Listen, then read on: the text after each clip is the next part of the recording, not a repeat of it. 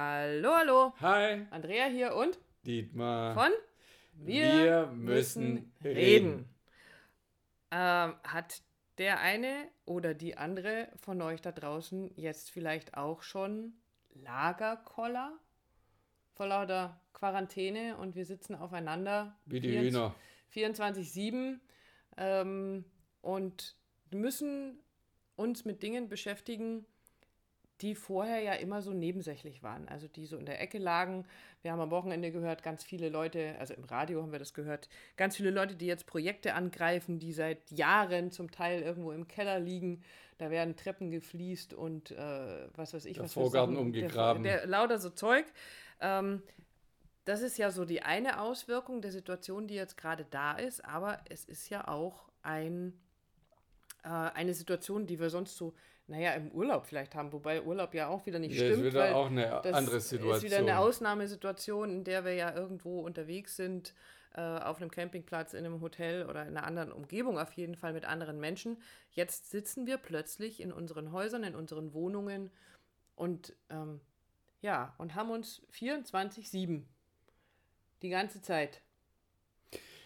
Genau, vielleicht war das vorher so, dass der Partner, die Partnerin außer Haus war zur Arbeit und plötzlich sitzt der oder die den ganzen Tag zu Hause, arbeitet viel zu Hause oder macht nichts zu Hause, weil er vielleicht gar nicht kann. Ähm, dann ist es schon für die Beziehung und für die Hausgemeinschaft schon eine ordentliche Challenge. Genau, es ist eine Herausforderung und was natürlich in unserer heutigen Zeit so ein bisschen auch da ist, ist, ähm, wenn wir nichts zu tun haben, ähm, dann hängen wir ja ganz gerne so in diesen sozialen Medien rum. Und wenn wir in diesen sozialen Medien rumhängen, dann kriegen wir gerade, ich habe sie früher immer die kleinen Könige genannt, ähm, die ganzen kleinen Könige zu spüren, die ganzen Menschen, die jetzt auf Recht und Ordnung pochen und die da alles raushauen, was sie sehen, wo ihnen das begegnet und äh, werden dann richtig sauer und hauen da Dinger raus. Ich habe letztens einen Begriff gelesen, unsere verwöhnten Wohlstandsgören oder irgendwie so ähnlich. Also da wurde auf der Jugend rumgehackt. Und dann begegnen dir Leute, die äh, dann erzählen, ich habe gesehen vor der Eisdiele, da standen 14 Leute, dicht gedrängt und passt denn keiner auf, haben die denn noch nichts davon gehört, wie das eigentlich laufen soll und Abstand halten und überhaupt. Und dann packt es dich so richtig. Und das ist im Moment so in den sozialen Medien sehr, sehr häufig zu sehen. Und jetzt gibt es ja mehrere Möglichkeiten, wie ich so natürlich mit dem umgehe, dass ich das lese, damit umgehe, dass es mir vielleicht manchmal selbst so geht, dass ich feststelle, ich gucke da raus und dann sehe ich so eine Gruppe Menschen da zusammen laufen und denke mir, eins, zwei, oh, das sind schon zwei zu viel. Dürfen die das eigentlich? Also uns selber dabei ertappen, wie wir selbst zu kleinen Königen werden manchmal. Zu Klugscheißern. Ja, So. zu Klugscheißern, den inneren de, zu Denunziantentum, ist den inneren- inneren Richter auspacken, alles, was dazugehört. Genau. Und was, was dir da helfen kann, ist natürlich, dir eine eigene neue Routine zuzulegen. Das heißt, wann stehst du auf? Hast du dann das Ritual, vielleicht, oder ihr als Familie auch zusammen zu frühstücken? Was man sonst Äh, nur am Wochenende Genau. macht. Oder regelmäßig Sport zu machen. Oder wie die Andrea das macht, einfach sich immer wieder über die Tage verteilt Zeit zu nehmen, um zu malen.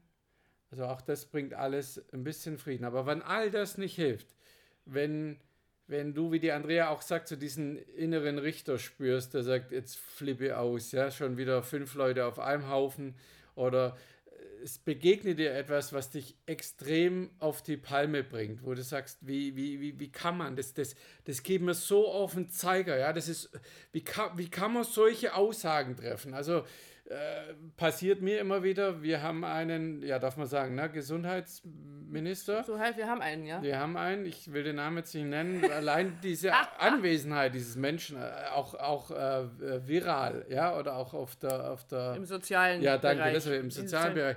Und das, was er da vom Stapel lässt, ist so, da, da, da geht mir echt die Hutschnur hoch. Da würde ich echt, da werde ich echt zur Sau, ja. Also da rege ich mich echt drüber auf.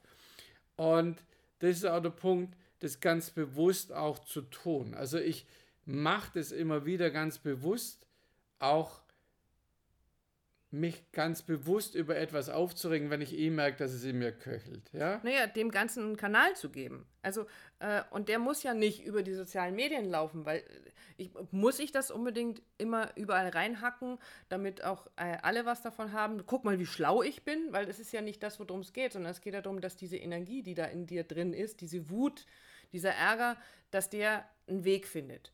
Und dieser Weg darf zu Hause in diesem geschützten Raum, den jeder in seinem Zuhause hoffentlich hat, gefunden werden.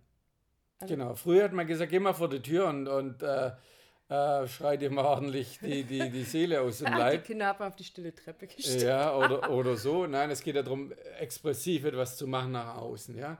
Ähm, und unser ja, Tipp und unser, wie wir das selber auch machen und deshalb auch beobachten bei uns, wir bezeichnen das ganz bewusst, wenn wir so da in diese Energie gehen, dieses, ich kotze mir jetzt mal so richtig aus.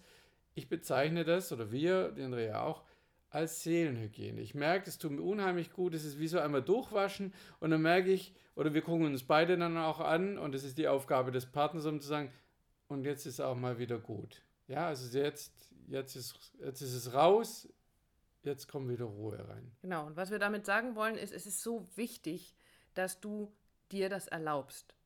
Und du kannst dir das erlauben, in diesem geschützten Raum, den du in deiner Beziehung, in deiner Partnerschaft hast, da mal so richtig einen vom Stapel zu lassen. Das, von dem wir immer reden und wir müssen immer über alles so nachdenken und wir sollen reflektieren. Und ja, das ist alles richtig, das tun wir ja auch. Und es braucht aber eben diesen Ausdruck, damit wieder Platz für was Neues ist, weil der Wut einen Weg zu geben, einen Kanal zu geben, da rauszukommen, hat auch eine ganz, ganz große kreative, schaffende Energie. Das heißt, wenn diese Wut aus dir raus ist, dann ist wieder Platz für was anderes.